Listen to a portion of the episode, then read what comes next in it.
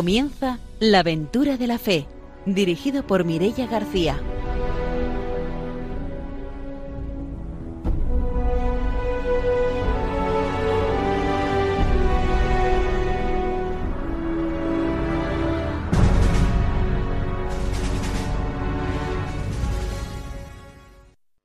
Buenas noches, desde Radio María empezamos un nuevo programa de la aventura de la fe y empezamos saludando a nuestros colaboradores. Buenas noches, está con nosotros el padre don Arturo García, buenas noches. Muy buenas noches a todos los una alegría este, este invierno, en esta noche de invierno, pues estar aquí animando la misión de cualquier parte con vuestra escucha, con vuestra oración. Siempre que escuchamos un testimonio, luego pues tenemos una oportunidad de rezar más por las misiones, que es lo que más nos piden los misioneros, lo que más necesitan.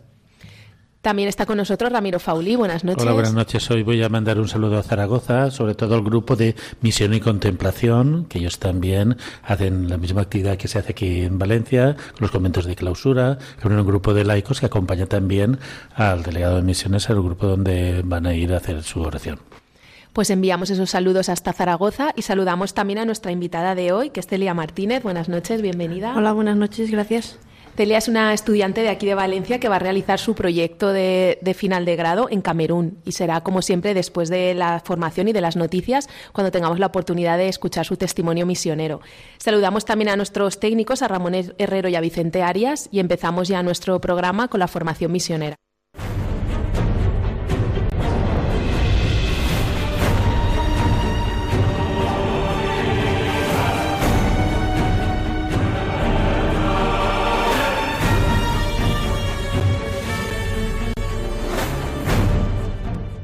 El padre don Arturo García nos trae la formación misionera. Pues la formación misionera, la verdad es que hoy nos va a hablar de algo tan importante y que ha cambiado tantas cosas, sobre todo para el clero diocesano, pero también para las misiones, que la encíclica Fidei Donum, de, Pío XII, ¿no? De eso va a hablarnos justamente el Papa San Juan Pablo II, que, porque fue el comienzo de que no fueran solo los religiosos, sino también los los que fueran misioneros. Porque estamos, diciendo, estamos viendo en este documento, Redentoris Missio, estamos eh, viendo cómo, o sea, cuáles, quiénes son los responsables de la misión, porque iglesia de misión tiene que haber algún responsable que sea de la misión, ¿no? Y entonces nos dice el Papa San Juan Pablo II que esa encíclica, Feyedón Pío XII, con una intuición profética, alentó a los obispos a ofrecer a algunos de sus sacerdotes para un servicio temporal en las iglesias de África, aprobando las iniciativas ya existentes al respecto. A 25 años de distancia, Quiero subrayar la gran novedad de aquel documento que ha hecho superar la dimensión territorial del servicio sacerdotal para ponerlo a disposición de toda la Iglesia. Hoy se ven confirmadas la validez y los frutos de esta experiencia. En efecto, los presbíteros llamados Fidei Donum ponen en evidencia de manera singular el vínculo de comunión entre las iglesias. Ofrecen una aportación valiosa al crecimiento de comunidades eclesiales necesitadas, mientras encuentran en ellas frescor y vitalidad de fe. Es necesario ciertamente que el servicio misionero del sacerdote diocesano responda a algunos criterios y condiciones. Se deben enviar sacerdotes escogidos entre los mejores, idóneos y debidamente preparados para el trabajo peculiar que les espera. Deberán insertarse en el nuevo ambiente de la Iglesia que los recibe, con ánimo abierto y fraterno, y constituirán un único presbiterio con los sacerdotes del lugar, bajo la autoridad del obispo. Mi deseo es que el espíritu de servicio aumente en el presbiterio de las iglesias antiguas y que sea promovido en el presbiterio de las iglesias más jóvenes. Entonces, el, espíritu de servicio, pues tan importante, ¿no? Y que, y hace eso, ¿no? Eh, al ser no quiere decir que no son simplemente misioneros porque van a vicariatos apostólicos donde está empezando una diócesis, sino que van también a diócesis ya instituidas, eh, donde tenemos muchas misiones, por ejemplo, de Valencia, de toda España, que ya son diócesis en pleno derecho, pero con muy poco clero. O sea, ya tienen un seminario, ya tienen pues una estructura, eh, un obispo, pero tienen muy poquitos sacerdotes y entonces por eso se llama fidei donum, ¿no? Es decir, eh, ese compartir y ese entregarse ese regalo, ¿no? en la fe de, poder ayudarse. Y es verdad que también para los sacerdotes que hacen esta misión es muy enriquecedora y hay muchos que a lo mejor van durante temporada y otros que a lo mejor van ya pues para, quedarse, para siempre en ese lugar y promueven también siempre pues las vocaciones, el seminario, es decir, a veces hay diócesis que a lo mejor pues tienen un grupito de sacerdotes, pero todos jóvenes, casi no tienen una referencia de sacerdotes mayores, a lo mejor que vayan aquí sacerdotes pues que tienen 50 años, pues 60, ven como hay una continuidad en el sacerdocio que les anima también pues a, instituirse, ¿no? Allí lo que es el seminario, que es esa vocación que aquí tenemos tantos siglos, ¿no? de, tradición que podemos conocer pues sacerdotes que han sido de la familia, de nuestro pueblo, de, muchos siglos, y en cambio allí pues son diócesis que a lo mejor están 100 años, 200, y, una tradición sacerdotal mucho más reducida ¿no? de la que podemos tener aquí. Pues hasta aquí nuestra formación misionera de hoy, nos vamos con las noticias.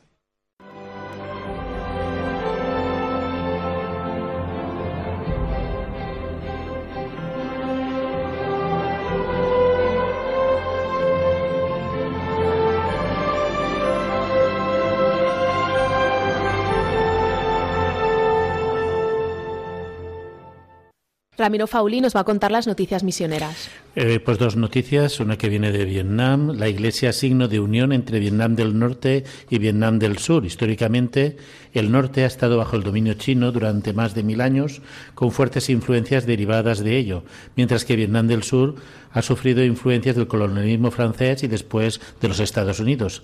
Además, durante un largo periodo de más de 20 años, Vietnam del Norte y del Sur estuvieron separados debido a la devastadora guerra de Vietnam que exacerbó esta división. Así, para la unidad, ahora la Iglesia ha celebrado dos Eucaristías en relación a la ordenación episcopal de dos obispos nuevos elegidos. Se trata del obispo dominico Dan Ban Ku al frente de la diócesis de Binh, al norte, y el otro obispo también elegido de la diócesis de Ho Chi Minh, al sur del país. Esto ha puesto en evidencia que la Iglesia en Vietnam está más que nunca unida y así se ha respirado un clima espiritual de comunión además de recordar que hace más de 40 años los obispos se reunieron para mostrar la unidad de toda la Iglesia Católica en el Vietnam como signo de esperanza. Desde entonces aumentan los intercambios pastorales entre diócesis del sur y del norte para hacer de la Iglesia una única Iglesia en todo lo que es Vietnam. Así pues, Vietnam se siente unido por la Iglesia Católica. La otra noticia viene dada por el, en Asia, en Siria, y es que el sacerdote que fue secuestrado por el Estado Islámico ahora es nombrado arzobispo. El padre Jacques Murad, monje que fue secuestrado en Siria por el Estado Islámico en el 2015 y que consiguió escapar tras cinco meses de cautiverio, ha sido elegido nuevo arzobispo de Hom de los sirios. El sínodo de los obispos de la Iglesia Patriarcal de Antioquía de los sirios católicos de rito oriental, en comunión con Roma, eligió al padre Mourad como nuevo arzobispo. Así lo confirmó el Papa Francisco su elección. El nuevo arzobispo que nació en Alepo en el año mil que eh, nació en Alepo en 1968 Cuenta con 54 años. Después de, estudiar en el seminario, obtuvo el, el, bachillerato en la licenciatura de Filosofía y Teología en la Universidad de San Esperit. Ingresó en la comunidad monástica, de la cual es cofundador, y desde entonces se ha desempeñado en distintas funciones. Tras ser secuestrado, después del 2015, ha estado en Italia y también en Irak. Así pues, ahora regresa a Siria como arzobispo siendo una persona muy preparada, dada que ha sido, además de secuestrado, ha sido también asesor en varios países, eh, como en Francia, Inglaterra y Italia. Pues hasta aquí nuestra sección de noticias misioneras. Nos vamos ya con la entrevista.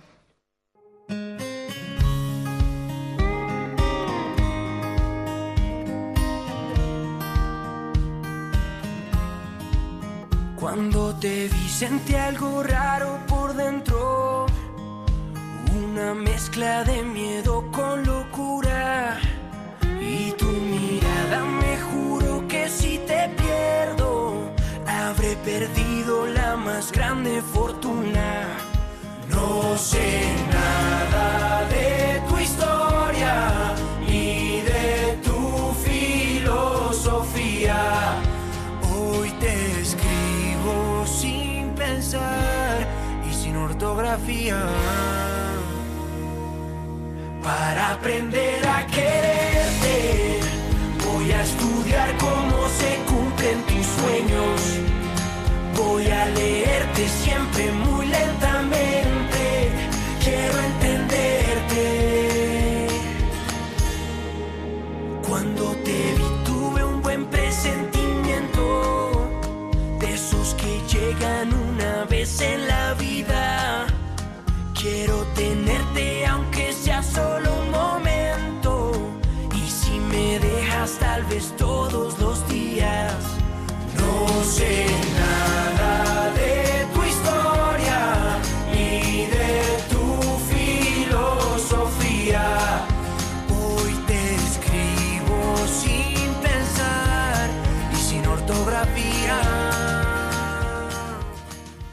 Esta noche en la aventura de la fe entrevistamos a Celia Martínez, que es una estudiante de Ingeniería de Diseño Industrial y Diseño de Producto, que va a realizar su trabajo de final de grado en Camerún. Buenas noches de nuevo, Celia. Buenas noches.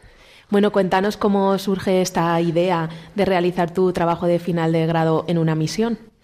Bueno, la verdad es que la idea ya venía gestándose, ¿no? Y sobre todo surge a raíz un poco de una inquietud personal, ¿no? Yo ya empecé la carrera un poco pensando en que yo quería estudiar algo que luego pudiera servir para poner pues lo que yo tenía y lo que yo era al servicio de los demás, ¿no? Y fue a raíz ¿no? del testimonio de otros que fui viendo que esto era una posibilidad, ¿no? Conocí a una profesora que la que ahora es mi tutora del proyecto que que me estuvo hablando de, nos hablaba en clase, ¿no? De esta posibilidad de ver el diseño aplicado en un entorno social en el que se necesitaba de forma especial y cursando una asignatura con ella en segundo nos contó el testimonio de un chico que estuvo, Fernando, que estuvo en Zimbabue construyendo un parque infantil en, en un orfanato, ¿no? Y entonces a mí me impactó aquella realidad y dije, wow, yo quiero hacer algo así, ¿no? Y entonces, bueno, empecé a preguntar qué tenía que hacer para poder hacer algo así y un poco eh, conociendo a las hermanas de la pureza que, trabajan en, en, la misión en Camerún eh, para pedir una beca en, en, la Universidad Politécnica donde estudio, ofrecieron una serie de becas para hacer ese tipo de proyectos, para el trabajo final de grado, para hacer las prácticas. Entonces, bueno, pregunté y había una posibilidad que si tú conocías una entidad que trabajara en un destino, por poder hacer un proyecto con ellos. Entonces hablé con las hermanas y un poco a raíz de eso pues fuimos viendo que, bueno, que era una posibilidad y solicitamos la beca y nos la concedieron.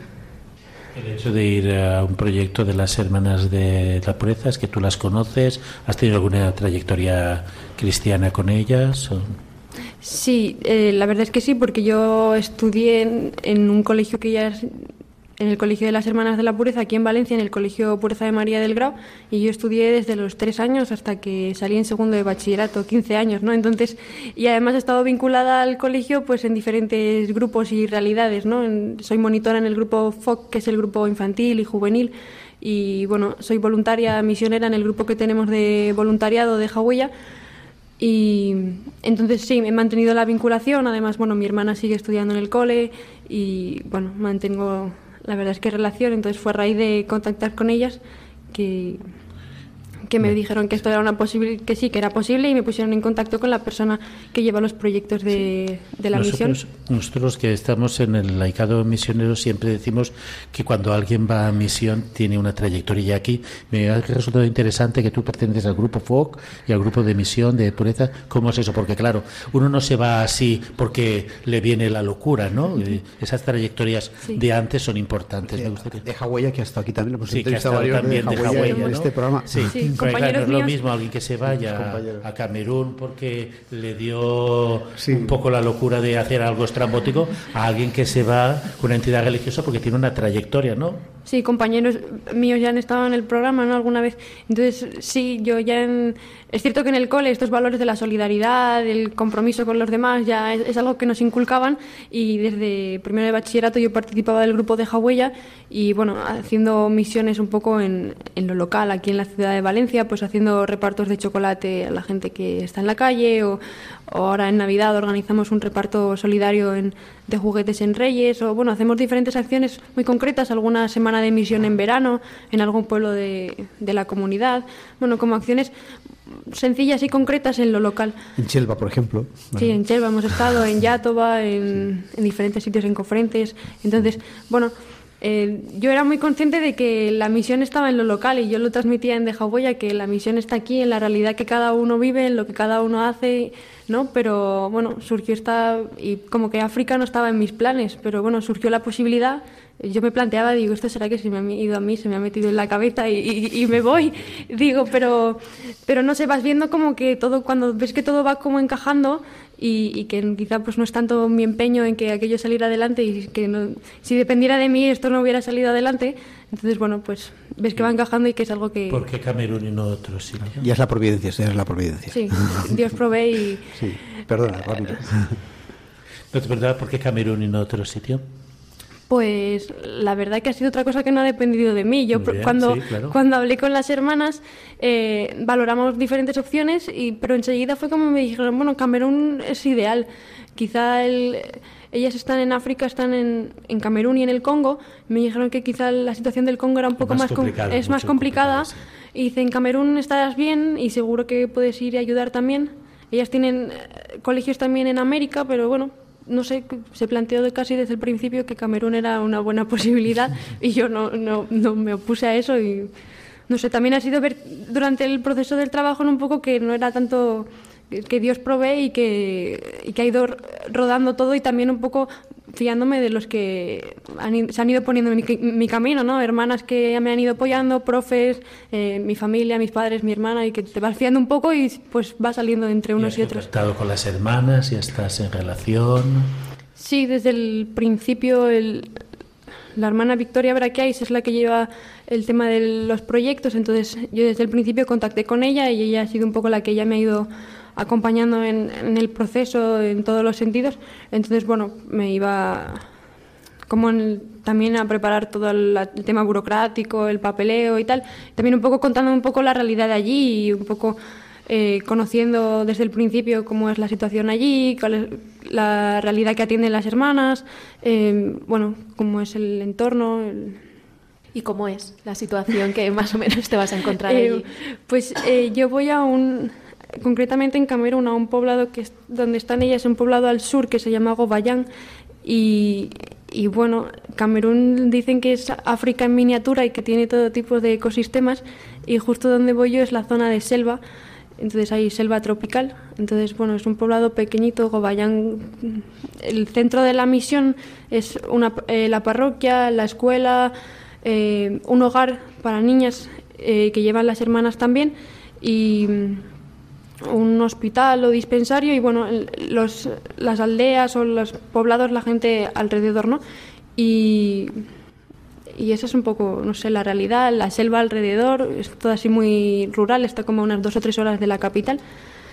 Y, y nada, las hermanas dirigen allí la escuela y un hogar para niñas pigmeas, porque sí es una realidad un poco particular que atienden allí, porque justo en Camerún viven algunos de los pocos pigmeos que quedan en el mundo, que es una etnia muy minoritaria y... En Camerún y en el Congo también. Sí, que es una etnia como muy mi- minoritaria y marginada, entonces, bueno, el modelo educativo es como muy interesante porque desde el cole, eh, creo que van casi unos 200 niños al cole, y entonces conviven las diferentes etnias en el cole, ¿no? Como que aprenden ya desde el cole a, a convivir todos juntos, ¿no? Y que no hay que marginar al diferente, ¿no? Y, y tienen un hogar para niñas, que son unas 50 niñas o algo así, para niñas pigmeas bageli, que es pues si ser pigmeo en Camerún ya es complicado, pues ser niña y ser pigmea es todavía más difícil, como poder acceder a la educación y poder tener una vida pues digna. Pues desde el hogar también atienden pues esa educación integral eh, de las niñas y, y no sé, me parece como también es un privilegio para mí pues poder ser testigo de, de esta realidad y de tan concreta y tan especial, no sé. Sí, sí, hemos tenido varios misioneros que nos han hablado justamente sobre la atención a los pigmeos, eh, en, en Burundi también, en, en varios sitios, sí. ¿Y en qué va a consistir tu proyecto? Pues eh, mi proyecto consiste en el, en el diseño y la construcción de un parque infantil para la escuela de allí, para la escuela y el hogar, no sé, depende de cómo esté luego la situación, será para el- algunos elementos en la escuela, en el hogar, de un parque infantil con materiales reutilizados y locales.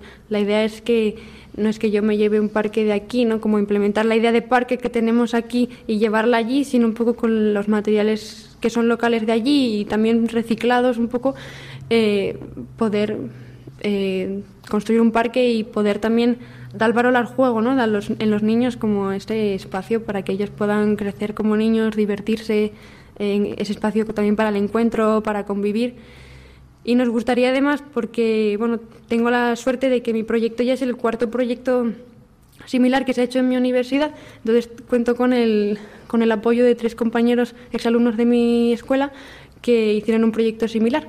Pero claro, a nivel de hacer un trabajo en la universidad es como hacer un cuarto proyecto eh, igual. Entonces queríamos hacer un aporte de valor, entonces con este parque nos gustaría como que además los elementos del parque sirvan como elementos de aprendizaje y como poder introducir algún elemento a través del cual los niños puedan hacer algún aprendizaje relacionado con física o matemáticas. Y, y, bueno, será algo complicado, pero bueno, los mismos elementos del parque a veces nos hablan de cosas que vivimos, ¿no? Pues uno se sienta en un balancín y, y si uno pesa más, pues el balancín vuelca, ¿no? Y, y, y también como trabajando con los profes a través del, de estos elementos, ¿no? Que ellos puedan, que los que los niños ven en el, par, en el parque lo puedan trabajar en el aula, ¿no? Bueno, Como si fuera un laboratorio, una cosa sí, así. ¿no? algo similar. Es, bueno, es la idea, luego llegaremos allí y la realidad. Te iba a preguntar sobre ello, porque es precisamente, pero, pero bueno, me imagino que además de ser una cuestión académica, tendrás que prepararte cosas, aunque después la realidad sea totalmente distinta, tendrás que ir investigando qué materiales hay o qué, cómo es la realidad allí o algo, ¿no? Previamente, ¿no? ¿O, no? Sí, un o una vez llegues allí es lo que lo tienes. Un poco que- de todo, eh, porque sí que yo he ido, bueno, he ido viendo el trabajo de mis compañeros, ¿no? Un poco que con la realidad de los sitios donde ellos han estado, ellos han estado en Ghana, en Zimbabue y en la India, un poco viendo a partir de materiales reciclados qué pudieron hacer ellos, ¿no? Y también, bueno, hay otras entidades, ONGs, que se dedican un poco a este tema de los parques infantiles, entonces, bueno, viendo un poco de ideas de qué se podría hacer, haciendo un poco de, de estudio en ese sentido, eh, preguntando un poco qué tipo de materiales hay en Camerún, hay mucho tema de madera y así. Y, pero sobre todo va a ser un poco cuando llegue allí, que es un poco también fiarte, ¿no? Y las primeras semanas un poco de adaptación, pues ir conociendo la gente allí que te puede ayudar, la gente que, que sabe un poco qué materiales se trabajan, ir a la ciudad y preguntar. Y sí que hay cosas que llevo desde aquí, desde España, eh, tema de herramientas y así, que hay temas allí que son más complicados de encontrar o, o desde el poblado como o más caros. Entonces hay cosas que sí que llevo desde aquí preparadas que sé que voy a necesitar. Pero luego una vez allí, con lo que tenga de aquí y con lo que encontremos allí, pues iremos viendo. Además, allí hay muchísimos niños, entonces eso es una. ¿Verdad? Claro. Sí, esto- Y no hay parques, así que.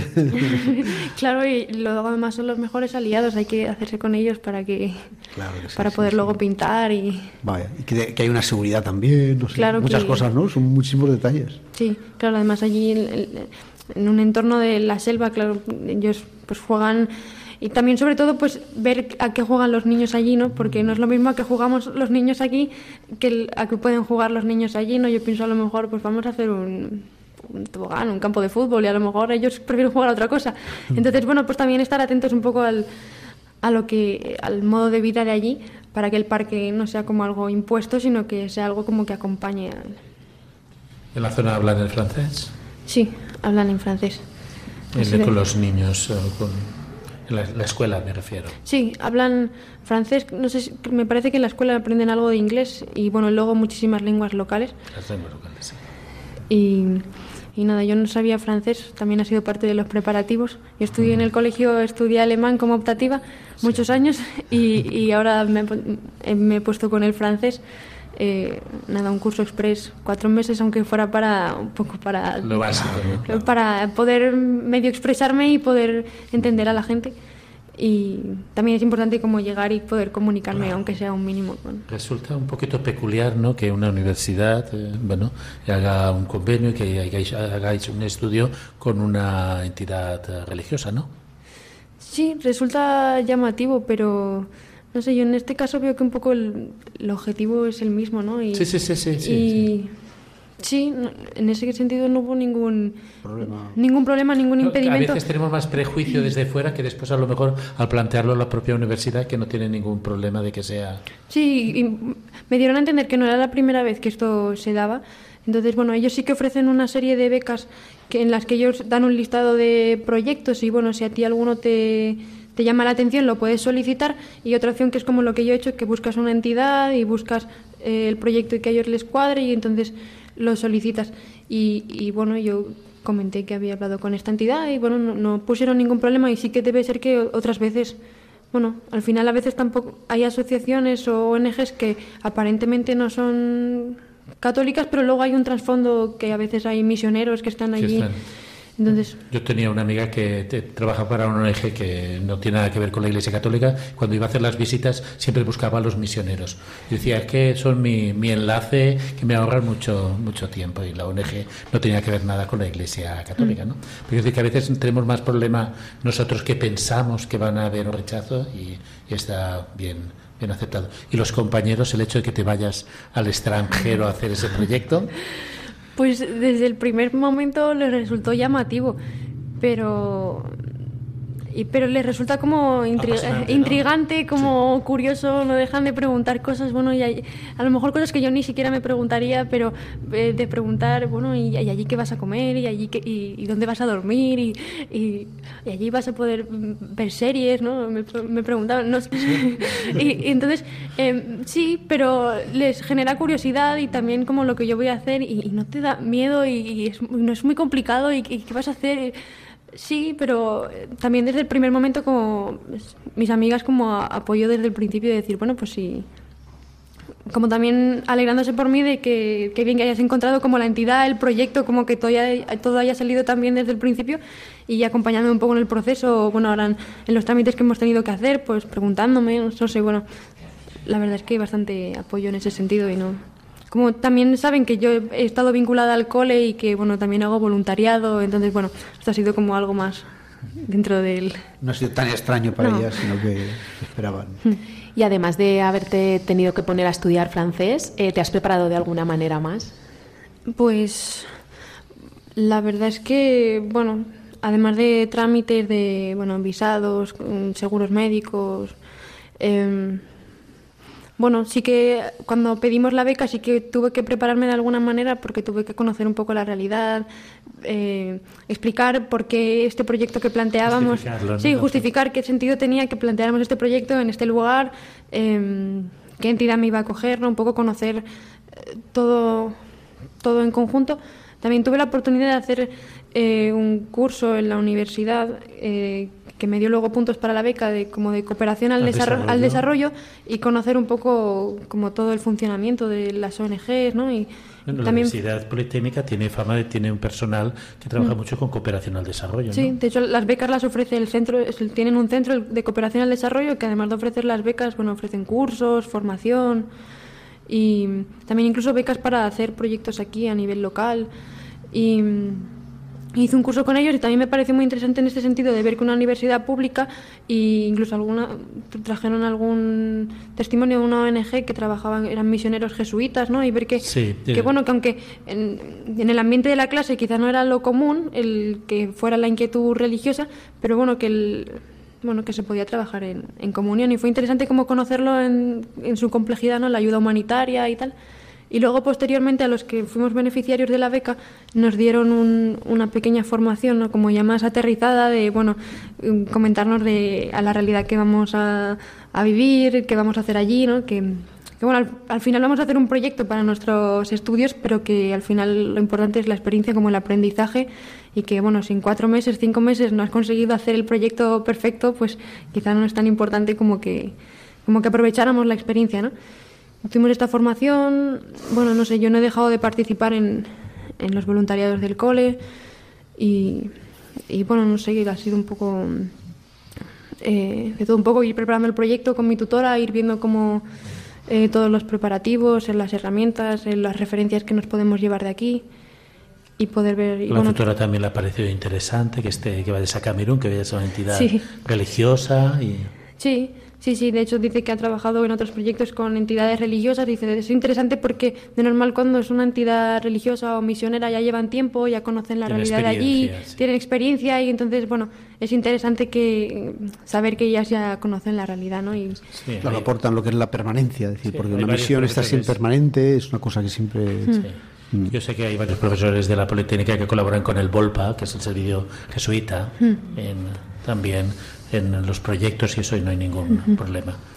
Me parece una unión también muy interesante, ¿no? Todo lo que tenga que ver con la cooperación al desarrollo en la universidad, ¿no? Y luego, no sé, a nivel de preparativos, pues un poco también a nivel personal, espiritual, por no dejar de cuidar lo, lo importante, ¿no? Y como de disponerse a acoger pues lo que venga al final.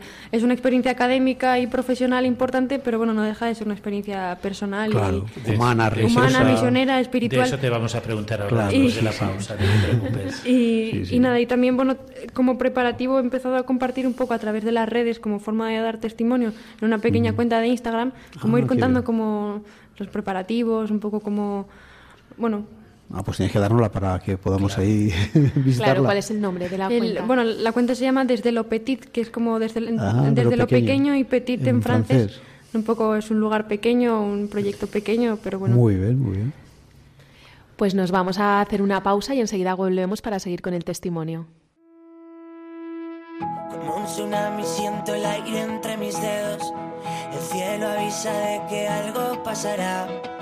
La mente en blanco presenta todos mis sueños, esos que por fin puedo alcanzar. Se pone el sol dejando un paisaje inmenso, con el color de la esperanza y del amor. Como una estrella deja huella mientras muere, eso es lo que tengo que aprender.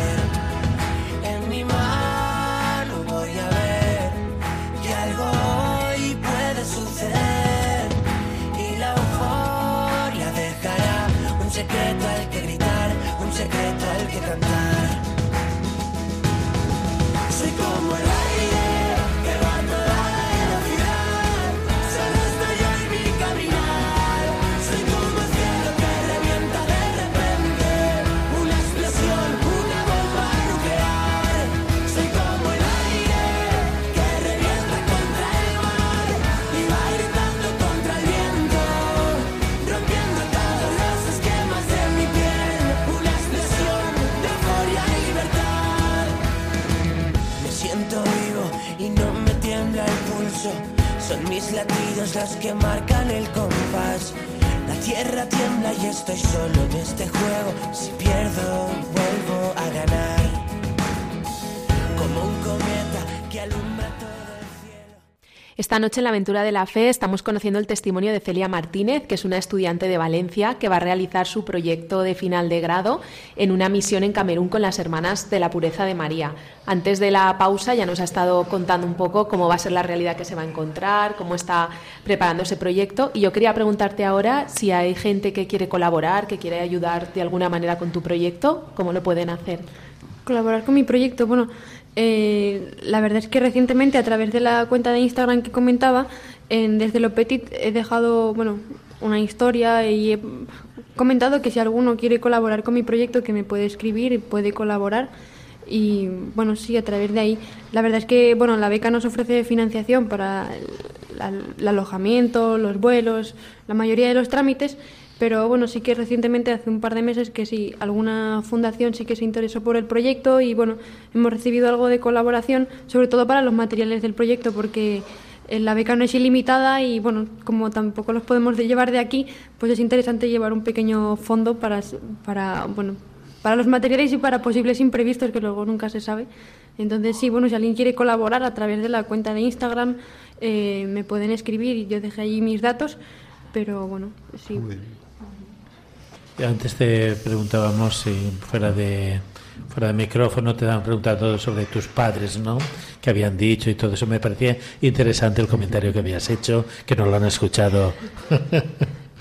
Sí, la- me preguntan, ¿y tus padres te dejan viajar? ¿Y qué han dicho tus padres? Y yo siempre cuento que mis padres fueron las primeras personas a las que yo les pregunté, ¿no?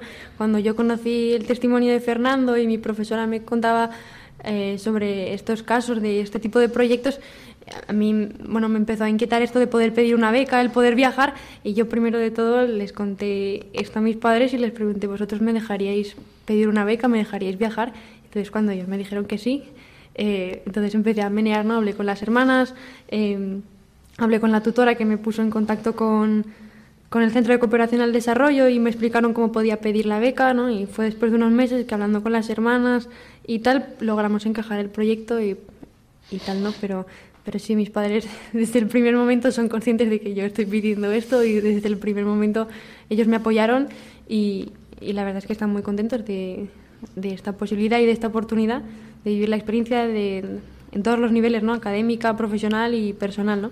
Y para mí también es un, regalo que ellos pues me acompañen y me apoyen, ¿no? Y el sentido de tú que estás aquí colaborando, participando de la espiritualidad de las hermanas de pureza y, y poder estar allí un periodo de tiempo también con otras hermanas de la pureza, ¿qué significa para tu vida cristiana?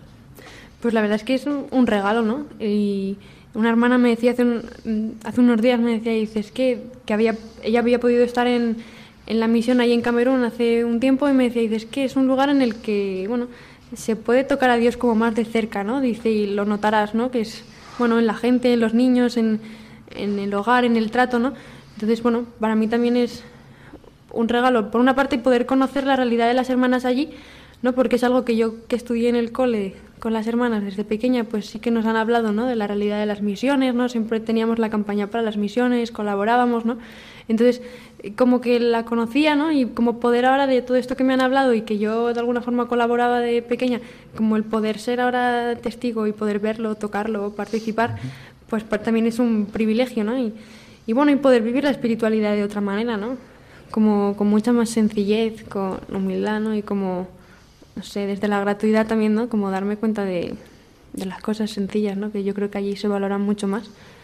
Y, y eso a nivel espiritual, pues seguro que ayuda mucho. ¿Compartes esta inquietud con tu grupo de cristiano de, de, de. La inquietud misionera. Sí. Sí, este proyecto lo estáis compartiendo, les hablas del proyecto, ¿qué Sí, ellos- Estarán encantados de que tú puedas ir y puedas... Eh, Se te eh, preguntan mucho. Claro, ya no es en términos ya técnicos, sino en términos de, digamos, de, de compañeros y que, que crecéis juntos en la fe, ¿no? Sí, la verdad es que sí. Ellos, bueno, desde el principio cuando yo empecé a tramitar todo esto, ¿no? Antes de yo saber que tenía la beca, yo les comenté, ¿no? De esta, y de esta posibilidad y ellos se alegraron mucho y desde el primer momento como me apoyaron cuando recibí la beca, ellos se alegraron conmigo y, y esto es un, no sé, es un regalo como el poder ir compartiéndolo. Y, y no sé, y me preguntan y cómo va y, y cómo van los preparativos y tal, y me apoyan, ¿no? Y, y yo, bueno, desde hace un par de años yo soy... En De Hawái ya tenemos lo que es el grupo líder, que se encarga un poco de coordinar las actividades y participo del, grupo líder, ¿no? Y entonces hace unos meses dicen que van a tener una líder en, en misión, ¿no? Que ellos hacen la, viven la misión aquí, ¿no? En lo local, en, en las actividades que hacemos, dice, pero bueno, vamos a tener la suerte de tener una líder en, en la misión, dice que nos va a ir contando, ¿no? Y que y que va a ser bonito también, ¿no? Porque ellos me van a apoyar desde aquí, ¿no? Pues preguntándome y tal, y con y al final su oración me sostiene también. Y, y bueno, yo desde allí cuidaré de ellos en la medida de lo posible y, ¿no? Al final... Es un Es éxito, bonito es un también, ¿no? éxito para, Claro, para el grupo, ¿no? Para el el grupo, se, se percibe como un grupo también misionero, Sí, ¿no? tuvimos una misionera que estuvo ahora en verano un mes también, entonces, bueno, pues fue bonito que ya nos iba contando cómo iba todo y, y ahora sí, ¿no? Entonces, al final también es comunidad de fe, ¿no? Entonces, bueno, Sí. Es una alegría y también el poder, eh, eso es decir, tantas veces que has hablado de las misiones que te han hablado, que han dicho estar allí, ¿no? Y estar entre las misioneras en un lugar además pues muy especial, ¿no? Porque es en el centro de la, dentro de la selva, esa parte es como más, aún parece más misión todavía, ¿no? En Sí, África es como un sueño, ¿no? Que a lo mejor se ha tenido de pequeño sin tenerlo mucho, pero de repente parece que se va, se va a hacer realidad, ¿no? Mm. La verdad es que es, es algo precioso, ¿no? Porque te va a tocar vivir en la misión, ¿no? Sí, no lo sé muy bien exactamente, pero creo que donde vive la comunidad eh, viven las, her- las hermanas, eh, tienen el hogar con las niñas y hay como algunas Un- un habitaciones, apartado. un apartado para cuando van voluntarios, cooperantes, Efectivamente. porque van de vez en cuando, bueno. Participa en voluntariado en verano. Sí, algún, ahora están organizando algunos voluntariados en, en verano desde este año o así, pero bueno, de vez en cuando se iban cooperantes, misioneros o gente también incluso de algún proyecto universitario, ha ido gente de de, tienen- magisterio o alguna cosa que han Mm. ido también a hacer alguna cosa, pues se hospedan allí. ¿Y tú tendrás alguna tarea allí, además de, de lo que es realizar el proyecto, si, no sé, colaborarás en alguna otra cosa o no lo sabes quizá todavía, cuando vayas a lo mejor, y Sí. estás dispuesta pues para colaborar en otras cosas? Sí me han comentado, imagino que cuando esté allí pues eh, lo veré como más concreto, pero sí me han comentado que además de estar trabajando en el proyecto, pues bueno, que podré implicarme un poco más de la vida de allí y que, bueno, como yo estaré cerca de donde está el hogar de las niñas, que ellas viven allí todo el día, pues a lo mejor por la tarde ellas cuando regresan del cole, sí.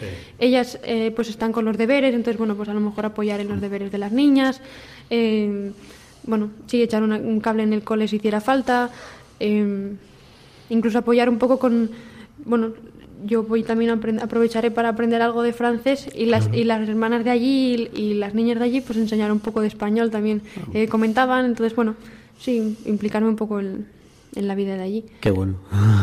Muy bien. Y justamente nosotros siempre preguntamos por la devoción a la Virgen María, ¿no? En este programa, porque es Radio María. Pero claro, tú, como estás ahí vinculada y vas con la pureza de María, pues está garantizado, ¿verdad?, que, que esa devoción a la Virgen María es sin ninguna duda, ¿no? Sí. Y hemos hecho varias referencias al grupo al que tú perteneces, que es Deja Huella, que nosotros conocemos porque alguna vez han venido por aquí, los hemos entrevistado, pero por si acaso alguno de nuestros oyentes no saben qué consiste, que, cuál es la labor que hacéis, en qué consiste formar parte de este grupo. Pues el grupo de Hawaiia eh, es un grupo misionero, eh, joven y católico propio de los colegios Pureza de María, que eso su esencia sobre todo es misionera, es el espíritu solidario y de servicio. Y aquí en Valencia estamos en el grupo los colegios del Pureza de María del Grao y de la Avenida del Cid.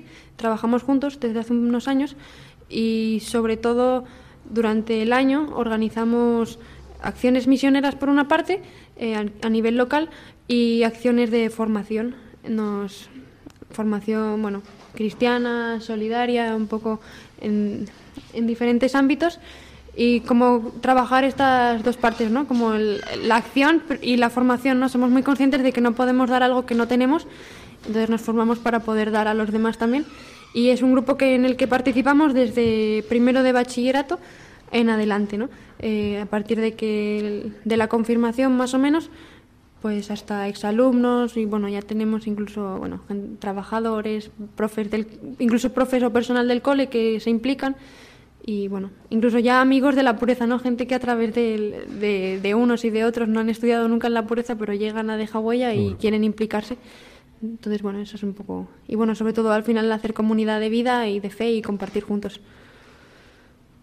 Hacéis unas experiencias también de, de- en verano aquí, ¿no? En algún pueblo o algo.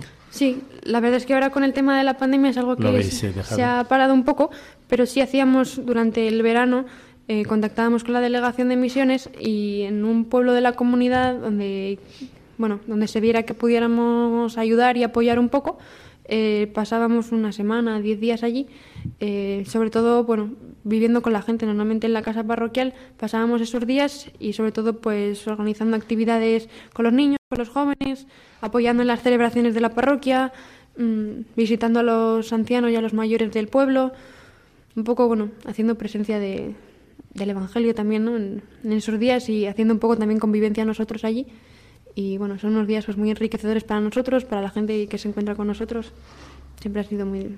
Y sobre todo un poco también pues viviendo de la providencia también, ¿no? un poco vivimos esos días pues un poco confiados y viendo a ver pues las necesidades que van surgiendo en el pueblo y de las, a las que podemos atender. ¿No tenéis experiencias misioneras de verano de ir a otros países en el grupo? Dentro del grupo no. Sí que es cierto que algunos pues hemos ido viendo y bueno, ahora desde que este verano la congregación Puerta de María va a empezar a organizar los voluntariados internacionales tanto en África como en América, pues sí que algunos misioneros del grupo pues se plantean poder participar de estas actividades, pero no son actividades que se organicen como propias del grupo. Nuestra misión, bueno, deja huellas sobre todo a nivel local. Lo que pasa es que, digamos, la congregación sí que va a ofertar, digamos, que pueda haber eh, este verano participación de algunos miembros que algunos pueden pertenecer a De Hawaiian, ¿no? Sí, eh, van a ofrecer esta, eh, esta posibilidad y bueno, se inscriben y bueno. Muy bien. Y antes nos decías al principio del programa que gracias a una asignatura habías descubierto que tu carrera la- se podía enfocar también hacia mm, un lado más social, como si dijéramos. ¿Es hacia ahí, hacia donde quieres enfocarte luego profesionalmente o no lo has pensado? O...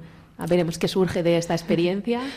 La verdad es que sí que me gustaría, no sé exactamente muy bien dónde, eh, después de, porque yo termino la carrera ahora después de, he terminado ahora los exámenes del primer cuatrimestre y bueno, pues el- después de este cuatrimestre presentaré el trabajo y, y terminaré la carrera. Entonces, no sé muy bien realmente qué quiero hacer cuando termine, si quiero hacer un máster, si quiero empezar a trabajar. Si el máster que quiero hacer qui- quiero que vaya un poco más enfocado al tema social, la verdad es que no lo sé muy bien. Mm, Yo espero que después de esta experiencia a lo mejor resituarme un poco. Y, pero sí que me gustaría, es algo que al final llevas dentro, ¿no? Y que es una inquietud. Entonces, que, bueno, sea a través de la formación, sea a través del trabajo que, que empiece al volver o... Sí que me gustaría que, ese que esa implicación social no dejara de estar de alguna manera. De todas maneras, yo creo que bueno es un reto, ¿no? Porque tenemos como el cliché que las eh, digamos, la dedicación social pertenece a las carreras que llamamos humanas, ¿no? Y ya, ya también se va viendo desde el bachillerato, los que eligen cuestiones científicas o matemáticas se apartan, digamos, de, de la, la parte de esa solidaridad cuando no tiene nada que ver. Pero como que está ese cliché, ¿no? Y, y ese, ese reto de, bueno, cuando son carreras más técnicas, lo relacionamos más con profesiones que van a percibir un incentivo económico y no una, digamos, un servicio altruista a la sociedad, ¿no? ¿Cómo se percibe eso en la universidad? Porque creo que hay un cambio también social ¿eh? desde... Sí se, plan... sí se percibe esto, ¿no? Y sobre todo cuando estudias una carrera más técnica que el tema económico eh, se percibe, ¿no? Como en todas las asignaturas todo lleva a que yo que estudio diseño de producto, pues a que tu producto se venda bien en el mercado, a que Sea tú puedas rentable, que sea rentable, fun- funcional, ¿no? Y como yo me daba cuenta que en, en este en esta mirada me, me faltaba algo, ¿no? Como que y, y fui descubriendo, ¿no? Que algunos profes sí van dando pinceladas de esto, ¿no? Que al final también a través del diseño ¿no? También a veces los diseñadores tendemos a quedarnos un poco en lo abstracto, ¿no? En, bueno, voy a, o incluso en lo egoísta, ¿no? Pues a ver qué diseño puedo hacer que me quede bien, cómo me gustaría a mí que fuera, que quede súper bien, pero a veces nos olvidamos de que el diseño es para otro, ¿no? Para y que y hay profes que sí te hablan, ¿no? De que al final el diseño es para el usuario, entonces si conocemos al usuario, a quién va a haber detrás, pues podremos hacer un mejor producto, ¿no? Y, y el usuario Y que- no tiene que ser una gran cadena comercial, ni tiene que ser una, una industria grande. Puede, el usuario puede ser, digamos, una población. eh, Sí. Entonces, claro, te encuentras ese tipo de ejemplos en los que te vas dando cuenta y dices, ostras, ostras, por lo que yo estudio, pues realmente además puede tener una implicación social y, y no solo ayudar pues a... Sí, pues al final al- a la sociedad de mercado, y, ¿no? sino pueden haber otros que también necesiten de lo que tú estás estudiando, ¿no? Bueno, yo hablo concretamente de lo que yo estudio, pero es algo muy común de las carreras técnicas, ¿no? Que, que nos Sí. suele pasar y que a veces ves que también esa implicación social existe, ¿no? Y, y ah, pues bueno, encuentras un profe, un ejemplo concreto de un trabajo que te lo hace ver y dices, ostras, y a mí me lo preguntan, ¿no? Dice, ¿y, y tú qué estudiabas y qué vas a hacer allí, ¿no? Como que a la gente le, le sorprende y cuando le vas contando dices, ostras, pues, pues sí, se pueden hacer cosas. Sí, a mí me llama la atención en los comités de infancia que a veces nos, nos dicen hay que invitar a la gente de urbanismo y ¿qué dice uno de urbanismo con infancia? Y, los espacios para los niños que no pensamos en ciudades donde los niños puedan jugar, pues también, ¿no? Eh, Superimportante. des- desde, desde la ingeniería de diseño, ¿no? Ver qué es lo que necesita cierto tipo de, de población, ¿no? O lo que tú planteabas, ¿no? Eh, ese parque no, no tiene por qué tener un modelo que es el que ya está estándar, sino adaptado a las necesidades, ¿no? Sí, para mí, bueno, ha sido un descubrimiento todo este tema del juego, ¿no? Que, que también a través de ese espacio, ¿no? Como que los niños conviven, ¿no? Y, y bueno, al ser justo donde yo voy, una realidad en la que conviven diferentes etnias, como que el espacio de juego también puede ser un espacio como de convivencia, de cooperación, de, y, y de desarrollo, ¿no? Al final los niños crecemos en el parque y aprendes y te caes y, y aprendes al final habilidades, psicomotricidad, ¿no? Un poco de creatividad, de imaginarte cómo yo puedo jugar con esto, ¿no? Y no sé, ha sido un poco a raíz del proyecto que me he dado cuenta de, jo, el juego es importante en el desarrollo de los niños y, y bueno, y los diseñadores tenemos parte, parte en esto, ¿no? Pero... mm. Y bueno, la evangelización también tiene que ver con diseños, ¿no? Quiero decirte que a veces también tenemos que pensar en, en cómo organizar también, nosotros que estamos en un programa misionero, ¿no? A veces qué tipo de juegos, qué tipo de actividades son los que van a, a generar, ¿no? Más fraternidad, más solidaridad, ¿no? Que van a tener, digamos, los, los valores evangélicos, ¿no? Sí, también es importante, ¿no? Que el, que el, el juego no solo prime como el... el- la competitividad. o Sí, la competitividad o el individualismo, ¿no? Que uno frente al otro, ¿no? Sino que se necesiten unos a otros, ¿no? Y se den cuenta de que juntos, pues a lo mejor pueden conseguir más cosas, ¿no? O incluso, sí, bueno, en esta realidad, ¿no? Que encontramos a los pigmeos, que son esa minoría como tan marginada, ¿no? Pues que potenciar como esa integración, esa convivencia, ese servicio al otro, que a lo mejor es diferente, pero que, que puede jugar conmigo, ¿no? Y todo esto también lo puede conseguir el espacio de juego y esto es, al final, es evangelio también, ¿no? ¿Te ha llamado la atención lo de que haya una población de pigmeos? La verdad es que sí me llamó la atención. Y cuando lo cuentas la gente te pregunta, ¿y, y eso y eso qué es? En plan, ¿quiénes son? Eh, ¿Dónde viven? Sí. Y no sé, la verdad es que vas conociendo, ¿no? Y, y conoces que es una realidad como muy compleja. Y que a veces cuesta como de, de imaginar, ¿no? Una situación como tan difícil.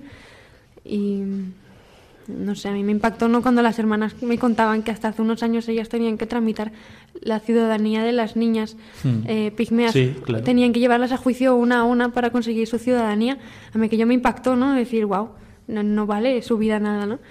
Y no sé, sí me impactó, ¿no? Y como y alguna vez me lo han dicho, ¿no? Como jo, que, que alguien venga aquí, ¿no? De vez en cuando a hacer algo por los niños, para ellos es muy importante, ¿no? Entonces, eh, sí, me impactó y como poder ser partícipe de esta realidad y poder como aportar, no sé, un pequeño granito de arena en esta realidad complicada que viven y poder acompañarla, pues es todo un privilegio también, sin duda. ¿Qué edades tienen los niños donde vas a ir tú? ¿Desde infantil o allí no tienen educación infantil? Sí, como de los tres, diría que hasta los 16. En el hogar incluso creo que llegan a los 16. En el cole a lo mejor hasta los 12, que luego pasan a la secundaria, que van a la ciudad. Pero Y cuando regrese te tendremos que preguntar, porque normalmente una cosa es la idea y después la experiencia siempre marca, ¿no? Sobre todo, además también, eh, una cosa es la infancia, pero después la adolescencia a lo mejor quizás también requiera de un poco de apoyo, ¿no? De- Sí, seguro que sí también. las madres jóvenes, ¿no? Porque en esas etnias, ¿no? La, la maternidad puede ser que... sí. Y ahora que gracias a este proyecto en el que te has embarcado, seguro que mucha gente te ha hecho preguntas, que tiene dudas. ¿Tú has percibido que los jóvenes eh, tienen una inquietud por las misiones? ¿Que es un tema que les llame la atención o que alguien más te ha dicho, oye, pues a mí también me gustaría hacer eso? La verdad es que sí, ¿no? Algunos, "Buah, me encantaría poder hacer lo que tú estás haciendo. Y yo digo, bueno, pues adelante, pregunta, pide una beca. Bueno, es que no siempre he hecho un poco para atrás, ¿no? Porque o sea, hay un salto ahí, supongo que hay que dar y, hay que atreverse un poco, ¿no? Pero sí, la gente le da curiosidad y es como, ¿con quién vas? Bueno, pues es- hay una misión allí religiosa y les genera así que algo de curiosidad, ¿no? Y conocer eh, cómo viven allí, qué, qué realidad tienen las hermanas, eh, cómo es eso de la misión, ¿no?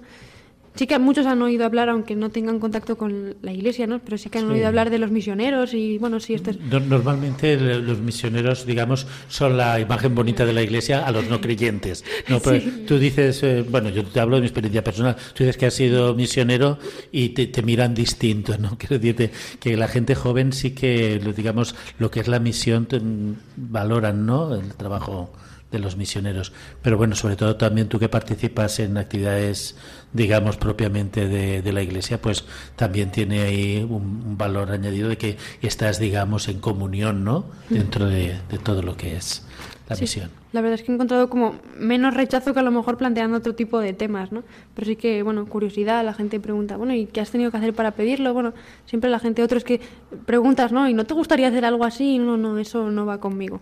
Pero bueno, Pues llegamos ya al final de nuestro programa de hoy. Muchas gracias Celia por haber estado con nosotros. Os recordamos que si queréis seguir cómo le va ese proyecto a Celia por Camerún, la podéis seguir a través de Instagram, que la cuenta era arroba desde De- lo petit. desde lo petit, sí. Desde allí podréis seguir y también si alguno de nuestros oyentes quiere colaborar, pues también sabe que ahí tiene toda la información. Así que te deseamos muy buen viaje, Celia, y te esperamos, por supuesto, a la vuelta para que nos lo cuentes todo. Eh, les recordamos que en la aventura de la fe volveremos dentro de 15 días, que mientras tanto nos pueden encontrar en las redes sociales, en Twitter, en Facebook, que también si no han escuchado este programa entero o quieren volver a escuchar alguno de los programas, que a través de la web de Radio María pueden descargar el podcast de cualquiera de nuestros programas y también pueden contactar con nosotros en el correo electrónico laventuradelafe@radiomaria.es. Buenas noches.